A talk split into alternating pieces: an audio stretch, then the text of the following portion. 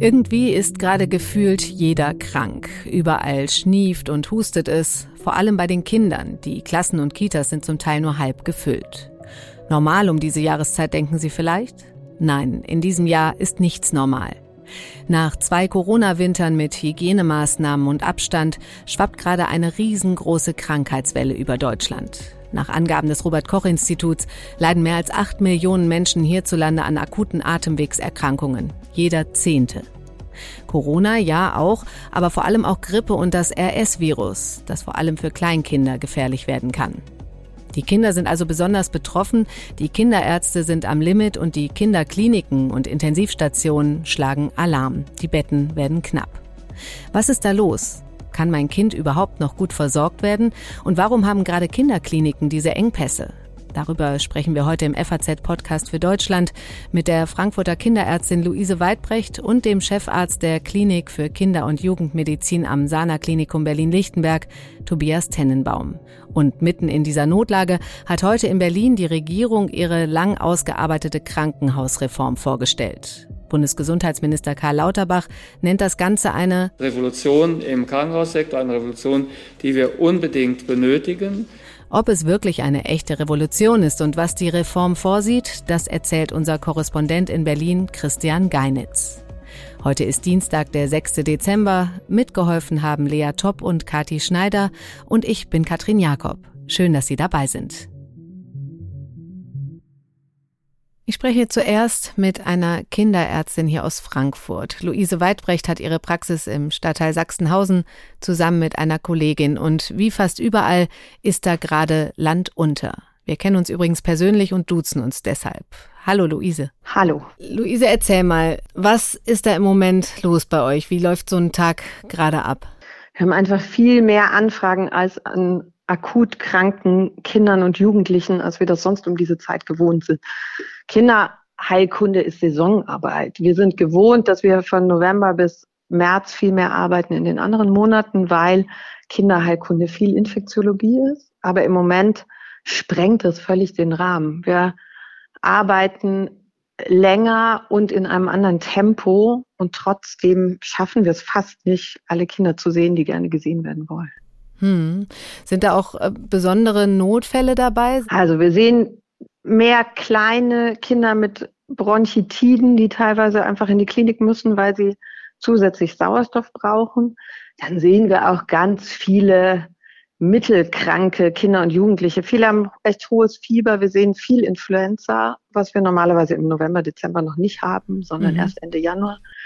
Und dann geht es halt natürlich drum, alle zu versorgen und vor allem die rauszufischen, die mehr und direkte Behandlung brauchen und die nicht warten können. Hm. Und dieses RS-Virus, ähm, fällt euch das auch auf, dass da gerade so eine enorme Welle unterwegs ist? Ja, also RS-Virus begleitet uns in der Pädiatrie schon immer. Und es gibt immer Jahre mit mehr und weniger RSV-Fällen. Ähm, dieses Jahr ist es aber wirklich extrem. Wir sehen einfach ganz viele ähm, Kinder mit RSV und wir sehen mehr als sonst, die wir in die Kliniken schicken müssen. Und da merken wir als niedergelassene Kinderärzte ganz extrem diesen Engpass. Mhm. Früher habe ich einfach nur gedacht, oh Mist, die müssen in die Klinik. Jetzt denke ich, oh je, hoffentlich finde ich einen Platz, der hier in der Nähe ist. Und wir schicken die Kinder von Fulda bis Darmstadt-Rüsselsheim und sind immer froh, wenn wir einen Platz finden. Und das kenne ich aus der Vergangenheit so nicht. Mhm. Und es hat aber bisher äh, noch zum Glück geklappt. Wir haben immer alle untergebracht, aber die müssen einfach weiterfahren und auch wir niedergelassenen Kinderärzte besetzen ja auch diese Notdienste am Wochenende und Mittwoch und Freitagnachmittag in den Kliniken und auch da, dass man einfach da steht und denkt, wo schicke ich sie hin? Und da dann eben auch direkt merken, dass die Kliniken, ich finde, wir arbeiten eigentlich alle gut zusammen, aber dass alle am Anschlag sind. Also sowohl was Kapazität angeht als auch Personal. Jetzt hat man ja vielleicht gehofft, nach zwei Jahren Corona ist mal so ein bisschen Entspannung angesagt, aber das Gegenteil ist der Fall. Äh, wie fühlst du dich da so in deiner Rolle als Kinderärztin? Ich bin unglaublich gerne Kinderärztin und ich bin eigentlich immer fröhlich bei der Arbeit, aber ich habe einfach zunehmend Angst, dass uns was durch die Lappen geht. Ich hatte am Samstag Notdienst, da sehe ich ja dann Patienten, die ich nicht kenne Es ist viel einfacher, Patienten, die man kennt, einzuschätzen und gut zu versorgen. Im Notdienst treffe ich nur Patienten, die ich nicht kenne.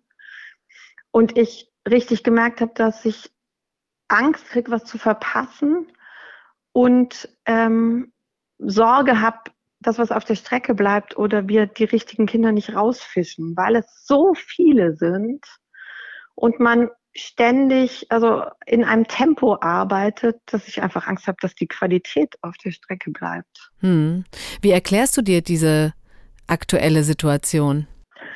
Also muss man sicher vorsichtig sein, was man sagt. Und ich denke, es sind einfach hat viele Aspekte. Aber ein Kollege hat gesagt, das fand ich eine ziemlich gute Formulierung. Wir haben zwei Jahre die Immunschule geschwänzt und jetzt müssen wir nachsitzen. Also wir man geht normalerweise davon aus, dass zum Beispiel, wenn jetzt Bezug auf RSV, dass die Kinder in den ersten zwei Jahren Kontakt mit RSV haben. Und es werden ja bei weitem nicht alle krank oder schwer krank, sondern für die meisten Kinder ist RSV ein leichter, leichter Infekt. Und die, wir haben die Kinder isoliert, wovon wir auch wissen, dass es in vielerlei Hinsicht schwierig war. Und jetzt geht man schon davon aus, dass die einfach zu wenig Infekte durchgemacht haben. Und jetzt trifft es die Kinder besonders hart. Hm, und ihr sauft in den Kinderarztpraxen förmlich ab. Wo siehst du da das größte Problem in der Kindermedizin? Also seit vielen Jahren wird gesagt, dass die Kindermedizin eine zu geringe Lobby hat oder alles, was unsere Kinder betrifft. Das sehen wir in vielen Bereichen. Aber Kindermedizin braucht viel mehr Zeit und mehr Personal. Wir haben immer zwei Patienten. Wir haben die Kinder und wir haben die Eltern dazu. Wir müssen den, die Kinder untersuchen und das den Kindern erklären und wir müssen die Sorge der Eltern darauf Rücksicht nehmen und denen gerecht werden. Deswegen brauchen wir immer mehr Zeit und wir brauchen mehr Personal. Und das wird einfach nicht genug gesehen, meinen wir Kinderärzte und Kinderärztinnen. Das ist auch nicht abzubilden ist, auch abrechnungstechnisch nicht abzubilden ist. Und wir brauchen einfach mehr Personal. Und das gilt in den Kliniken und das gilt in den Praxen. Und das wird schon lang, seit vielen Jahren gesagt, dass wir da ähm, mittelfristig ein Problem kriegen. Und jetzt merken wir es gerade alle einfach sehr deutlich. Wir haben großes Glück, dass unser Team so gut besetzt ist, aber es gibt ganz viele Kinderarztpraxen, denen auch MFAs fehlen und es immer schwieriger wird, die Sprechstunde zu gestalten dadurch. Hm. Ich weiß, dass du Kinder immer sehr gut im Blick hast und dir trotz allem Druck die Zeit nimmst. Welchen Eindruck hast du? Wie geht es unseren Kindern? Die Kinder sind von den normalen Infekten weniger belastet als die Eltern gerade. Ja. Also die, ähm, die Kinder sind krank, aber kranke Kinder bedeuten auch einfach immer ähm, Probleme für Eltern. Wir haben einfach ganz viele Kinder, die husten und schniefen seit September oder noch länger und ich treffe einfach viele Eltern, die sagen, boah, die ist jede zweite Woche krank. Das bedeutet dann aber auch für die Eltern, dass sie zu Hause bleiben müssen, weil was brauchen kranke Kinder? Die brauchen eigentlich meistens wenig Medikamente, sondern jemand, der sich um sie kümmert. Aber man kann sich nicht um sein Kind kümmern und gleichzeitig arbeiten. Und da fällt mir total auf, dass der Druck für die Eltern durch die Pandemie noch mehr gestiegen ist, weil immer gesagt wird, naja, sie können ja Homeoffice machen. Aber kein Mensch kann ordentlich Homeoffice machen und sich gleichzeitig um ein krankes Kind kümmern. Deswegen sehe ich viele Eltern unter Druck. Ich sehe viele Eltern, die sich Sorgen machen. Und ich finde es auch richtig, Eltern zu sensibilisieren, zum Beispiel bezüglich RSV. Aber man muss wirklich aufpassen, sie nicht zu traumatisieren. Ich treffe sehr viele Eltern mit großer Angst. Und natürlich soll man Respekt haben vor Krankheit. Aber Angst ist kein guter Begleiter ähm, für unsere Kinder. Und das müssten wir eigentlich aus der Pandemie gelernt haben, finde ich, dass wir, wir haben den Kindern, so, wir haben den Kindern viel zu viel Angst gemacht, meines Erachtens. Und darunter leiden ganz viele Jugendliche bis heute. Luise, vielen Dank, dass du dir die Zeit heute genommen hast. Gerne. Bei mir am Telefon ist jetzt Professor Tobias Tenenbaum. Er ist Chefarzt der Klinik für Kinder- und Jugendmedizin am Sana Klinikum Berlin-Lichtenberg und Präsident der Deutschen Gesellschaft für Pädiatrische Infektiologie. Hallo, ich grüße Sie. Ja, schönen guten Tag. Herr Professor Tennenbaum, von der Kinderärztin haben wir gerade gehört, die Praxen werden überrollt. Wie ist denn die Situation gerade bei Ihnen an der Klinik? Deutschlandweit ähm, haben wir aktuell ein sehr hohes Infektionsaufkommen. Das spiegelt sich dann im Prinzip quasi an jeder Notaufnahme in ganz Deutschland auch wieder. Und an unserem Krankenhaus sehen wir auch sehr dramatische Zustände mit überfüllter Rettungsstelle und hören das eben auch von anderen Berliner Kinderkliniken. Gibt es auch die Situation, dass Sie Patienten nicht aufnehmen können, dass sie Patienten weiterleiten müssen? Ja, das ist auch bei uns der Fall. Also wir versuchen natürlich, die schwerstkranken Patienten auch lokal zu versorgen, damit die eben nicht äh, bis weit in die Peripherie verlegt werden müssen. Also wir triagieren dann die, entsprechend die Patienten und äh, versuchen die dann eben bei uns auch wie noch in das letzte Bett zu stecken und die anderen Patienten, die aber trotzdem aufgenommen werden müssen, die werden dann durchaus eben auch in weitere Entfernung bis nach Brandenburg, also jetzt von Berlin ausgesprochen, verlegt. Und das passiert auch deutschlandweit. Ich habe auch von Fällen gehört, die wirklich auch mehrere hundert Kilometer innerhalb von Deutschland äh, verlegt haben, weil alles äh, kein Bett zu finden war. Hm. Oder es gibt eben auch enorm lange Wartezeiten. Die große Frage, die ja jetzt alle umtreibt im Moment, ist, wenn das jetzt vielleicht noch weiter zunimmt, können alle Kinder versorgt werden? Also wir haben große Sorge, was jetzt äh, über die Weihnachtsfeiertage passiert. Da ist es nun regelhaft so, dass viele auch Kinderarztpraxen, die jetzt wirklich auch über ihre Grenzen hinaus arbeiten, was das Zeug hält und bis zu 150 Patienten am Tag sehen, wenn dort eben die Versorgungssituation sich auch etwas verknappt, wird das natürlich auch für die Rettungsstellen und äh, Kindernotaufnahmen nochmal eine zusätzliche Belastung potenziell sein. Und wie das dann zu stemmen ist bei dem aktuell hohen Infektionsgeschehen, äh, treibt uns Kinderärzte schon mit großer Sorge an. Hm. Letzte Woche hat die Aussage eines ihrer Kollegen für Aufsehen gesorgt. Der Kinderintensivmediziner Professor Sasse aus Hannover hatte in der Pressekonferenz der Intensivmediziner gesagt, die Situation ist so prekär, dass man wirklich sagen muss, Kinder sterben, weil wir sie nicht mehr versorgen können. Und das ist eine Aussage, die auch nicht zu widerlegen ist. Wie sehen Sie das? Ist das übertrieben? Hat er übertrieben? Die Aussage muss man unter einem bestimmten Gesichtspunkt sehen. Also gerade sehr große Zentren, wie zum Beispiel auch äh, Hannover oder andere Universitätskinderkliniken, die äh, zum Beispiel Transplantationspatienten versorgen oder andere schwerkranke Patienten, die äh, einen Intensivplatz auch geplant benötigen.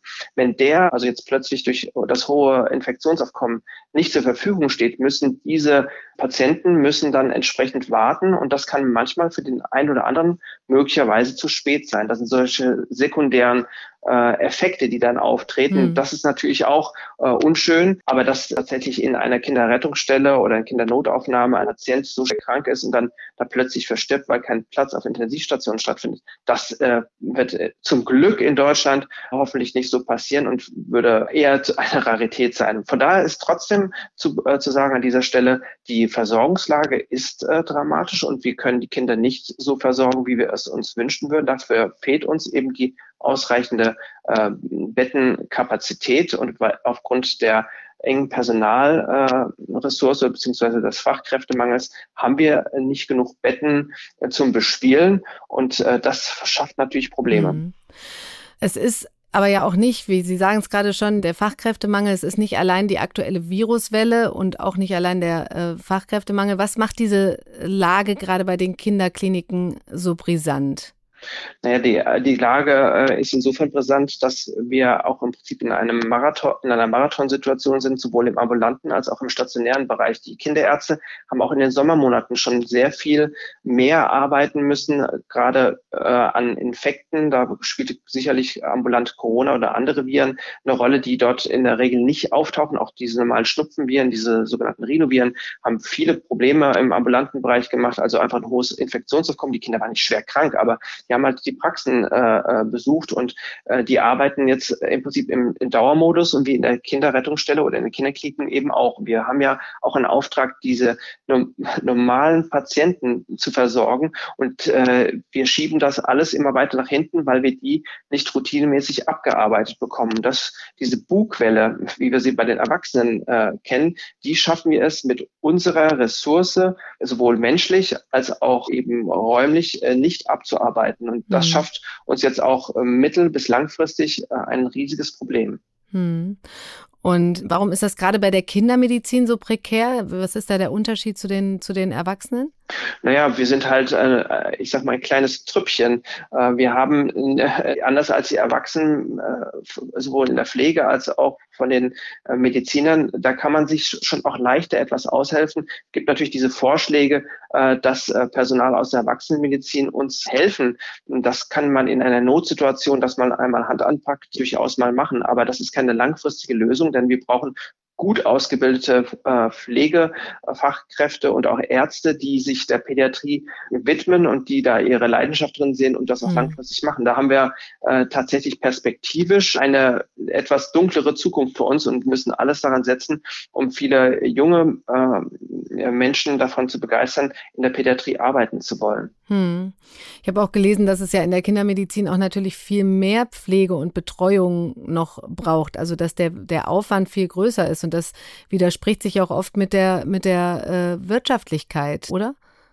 Genau, das ist tatsächlich etwas, was jetzt auch in dieser aktuellen Gesetzesdiskussion äh, eine Rolle gespielt hat, dass wir im Prinzip die Ressourcen vorhalten. Das äh, bedeutet eben ja auch sowohl apparativ als eben auch personell, dass es klar ist, wenn ich bei einem Kind eine Blutannahme machen will, da brauche ich eben vier Hände und nicht nur zwei, die des Arztes. Das heißt, der, der, der erwachsene Patient hält sein Händchen brav hin. Das Kind eben nicht. Da brauche ich eben auch die Krankenschwester plus noch viele andere äh, Dinge, manchmal und äh, das bindet einfach mehr Personal und ich brauche auch mehr Zeit. Ne? Mhm. Da äh, ist manchmal eine Blutannahme, äh, die über eine 15 Minuten dauert, äh, keine Seltenheit, wenn es schwieriger wird. Und äh, das spiegelt sich halt in dem momentanen Vergütungssystem und auch in dem Personalbemessungssystem äh, gar nicht so wider. Und äh, hier brauchen wir ein klares Umdenken. Hm. Dass sich da etwas tun muss, das hat die Politik eben auch gemerkt. Bundesgesundheitsminister Karl Lauterbach hat heute in Berlin die Krankenhausreform der Ampelregierung vorgestellt. Darüber spreche ich auch gleich noch ausführlich mit meinem Kollegen aus Berlin. Da geht es vor allem um diese Finanzierung, äh, die Sie gerade schon kurz angesprochen haben, die reformiert werden soll. Einmal Ihre Einschätzung, bevor wir die ganzen Details hören. Ist die Politik da auf dem richtigen Weg? Sind Sie zufrieden mit dem, was da passiert? Also absolut ist sie auf dem richtigen Weg. Ich glaube, dass jetzt der politische Druck, den auch wir Kinderärzte jetzt äh, gemacht haben, dass es nicht so weitergehen kann, absolut notwendig war, weil wir wurden viele Jahre nicht gehört und jetzt ist die Situation eben so dramatisch, dass man sich jetzt nicht mal die Augen zuhalten kann und sagt, wir gehen da jetzt einfach so durch, sondern jetzt passiert etwas. Das wird die Zukunft zeigen, ob der jetzt eingeschlagene Weg ausreichend ist oder ob wir auch nachbessern müssen die Praxis zeigt uns ja oftmals, dass wenn wir dann diesen Weg beschreiten, was so die, die alltäglichen Hindernisse vielleicht sind in der Umsetzung, und da werden wir äh, mit zusammen mit den Politikern weiter im Gespräch bleiben müssen, äh, um eben die bestmöglichste Lösung für unsere äh, Kinder und Jugendlichen zu finden. Hm. Vielleicht können Sie den Eltern jetzt noch mal ein bisschen was mit auf den Weg geben. Ist, man ist im Moment so unsicher, was kann man tun, was soll man tun, wenn das Kind krank ist, direkt aus der Schule nehmen, wieder die Maskenpflicht ist im Gespräch. Was würden Sie den Eltern raten, wenn sie jetzt ein schniefendes Kind haben?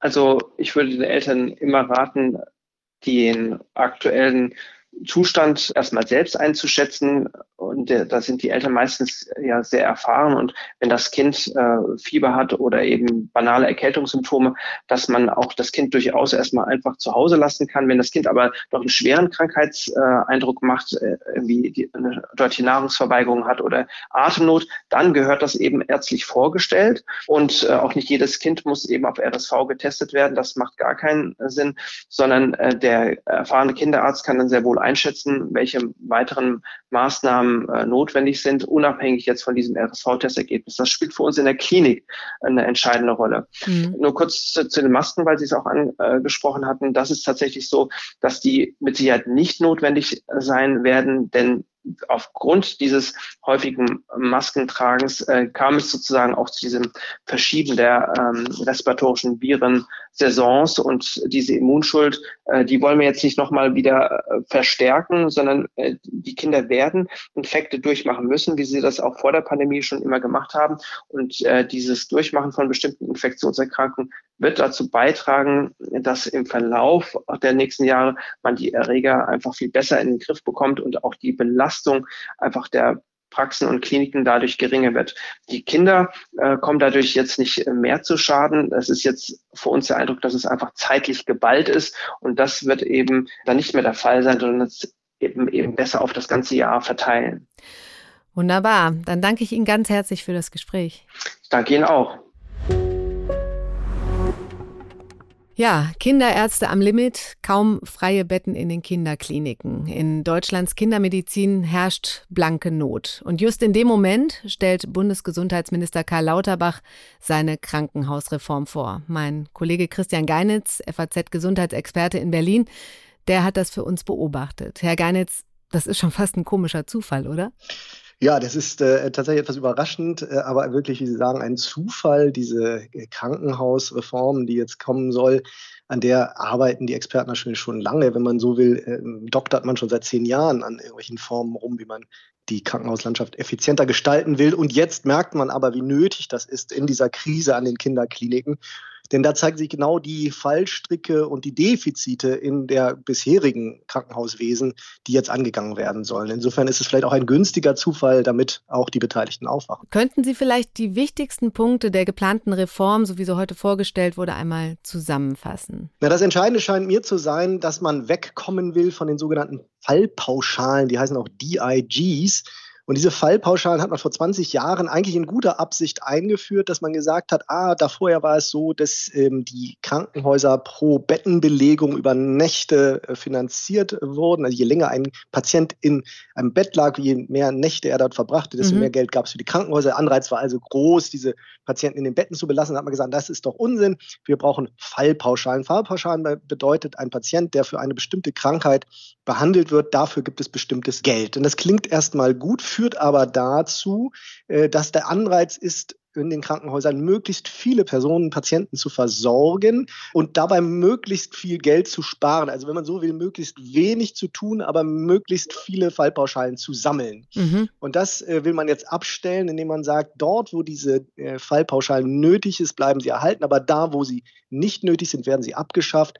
Ein gutes Beispiel dafür ist, dass man Grundversorgungskliniken in der Fläche, äh, auf dem Land und so weiter beibehalten will. Die sollen aber ganz aus den Fallpauschalen rausgenommen werden und äh, nach anderen Kriterien entlohnt werden, damit der Anreiz nicht besteht, möglichst viele Patienten zu versorgen, auch möglicherweise falsch mit mhm. aufwendigen mhm. Operationen zu versorgen, für die sie gar nicht ausgerüstet sind, sondern in der Fläche, dass sie sich darauf versorgen können. Sie werden grundversorgt in der Fläche und wenn es spezieller wird, müssen sie in bessere Krankenhäuser, wo sie auch längere Wege in Kauf nehmen können. Also kann man das zusammenfassen. Es geht darum, zu gewährleisten, dass möglichst die Versorgung verbessert wird und dabei unnötige Kosten vermieden werden. Mhm.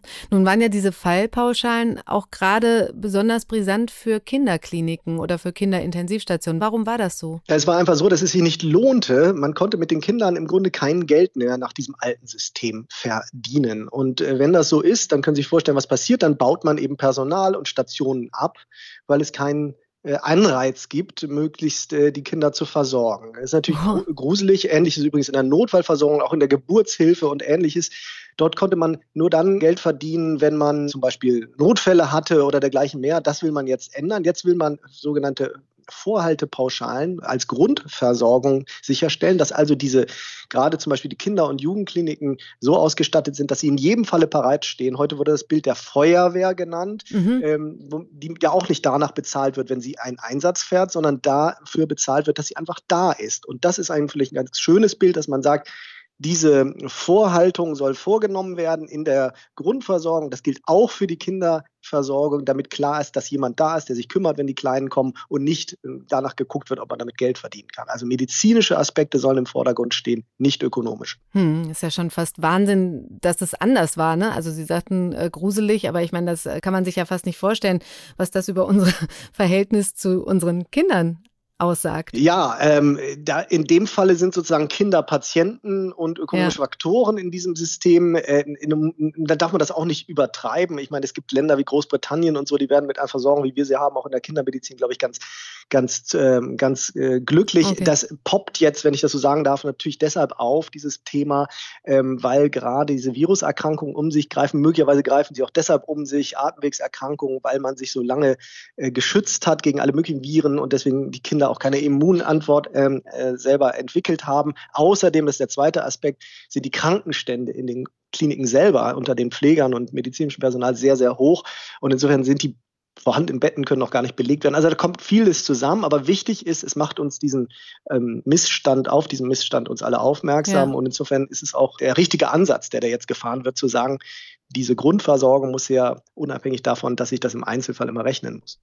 Jetzt spricht Lauterbach selbst heute äh, von der vorgestellten Reform als Revolution. Wie sehen Sie das? Ist das eine Revolution? Naja, er wollte eigentlich diese Fallpauschalen komplett überwinden. Das hat er nicht geschafft. Er hat sich da heute in der Bundespressekonferenz ein bisschen gewunden und hat gesagt, dem Sinne nach hätte man sie ja doch überwunden. Tatsächlich bleiben sie aber ja erhalten in weiten Teilen. Sie werden nur reduziert. Mhm. In der Budgetierung wird, äh, dann machen sie jetzt nur noch 20 bis 40 Prozent oder 60 Prozent aus.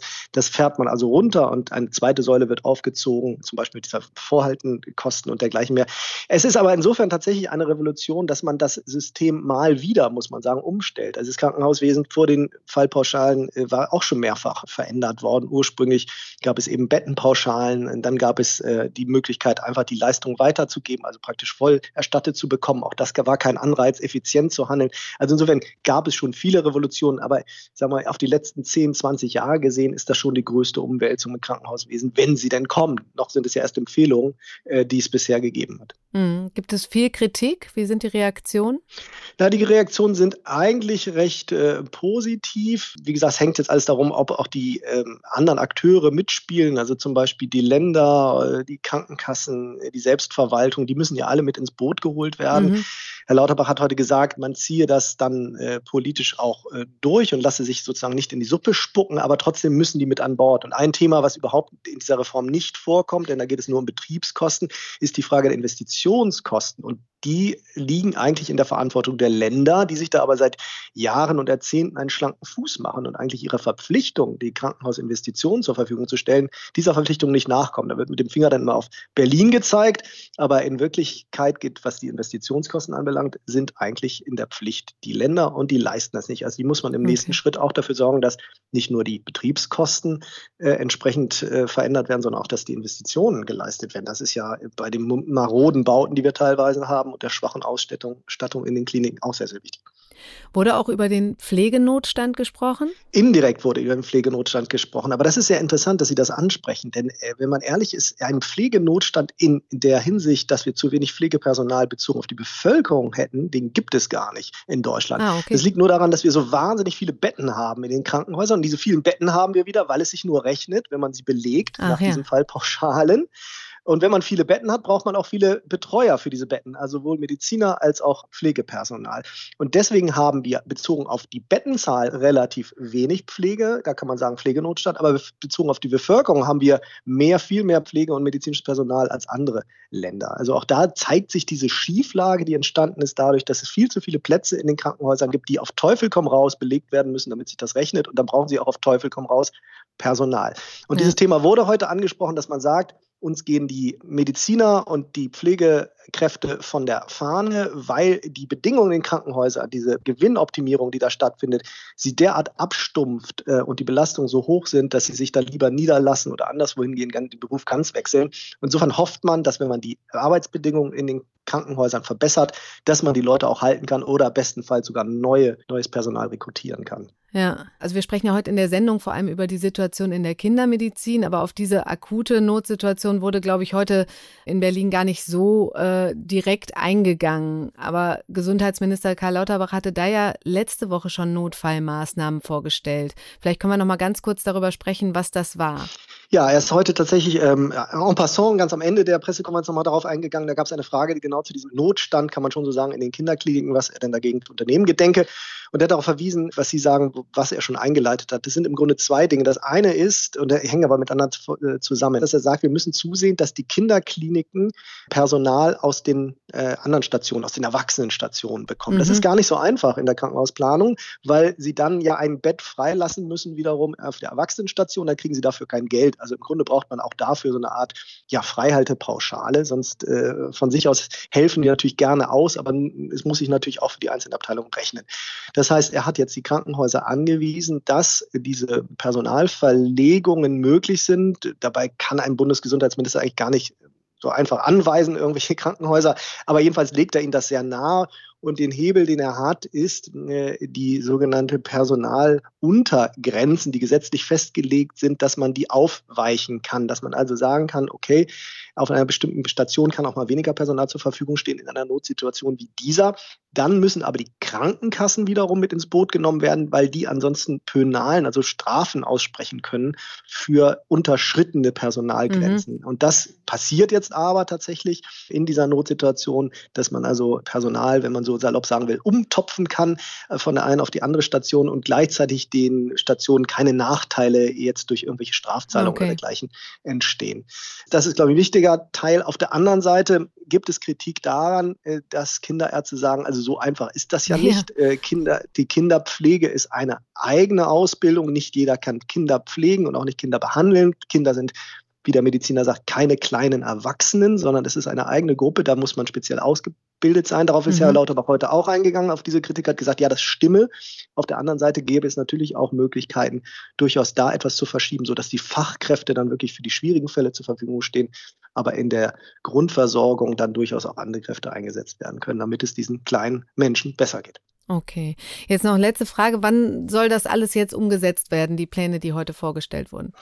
Na, das ist ein mehrjähriger Prozess. Eigentlich am vergangenen Freitag sind schon äh, Notmaßnahmen aus der Krankenhausreform beschlossen worden, übrigens auch mit Bezug auf die Kinderkliniken, äh, die feste Budgets jetzt bekommen sollen und die auch nochmal noch 300 Millionen Euro extra bekommen sollen. Da auch wieder zu Ihrer Eingangsfrage eigentlich ein Zufall, aber einer, der sehr gut passte, dass man da also dann jetzt noch mehr Geld zur Verfügung gestellt hat. Das ja. greift jetzt in den nächsten zwei Jahren gleich, aber erst danach tritt diese oder soll diese große Krankenhausreform ähm, auf die Schiene gesetzt werden. Äh, Umstellungsfrist sind fünf Jahre und jetzt muss das natürlich alles seinen parlamentarischen Weg gehen. Man muss also die Fraktionen mit an Bord holen, natürlich den Bundestag, aber auch die Verbände und äh, die Krankenhausreform soll aufgrund dieser Kommissionsempfehlungen dann so schnell wie möglich umgesetzt werden, damit sie dann äh, tatsächlich in den nächsten Jahren auch greifen kann.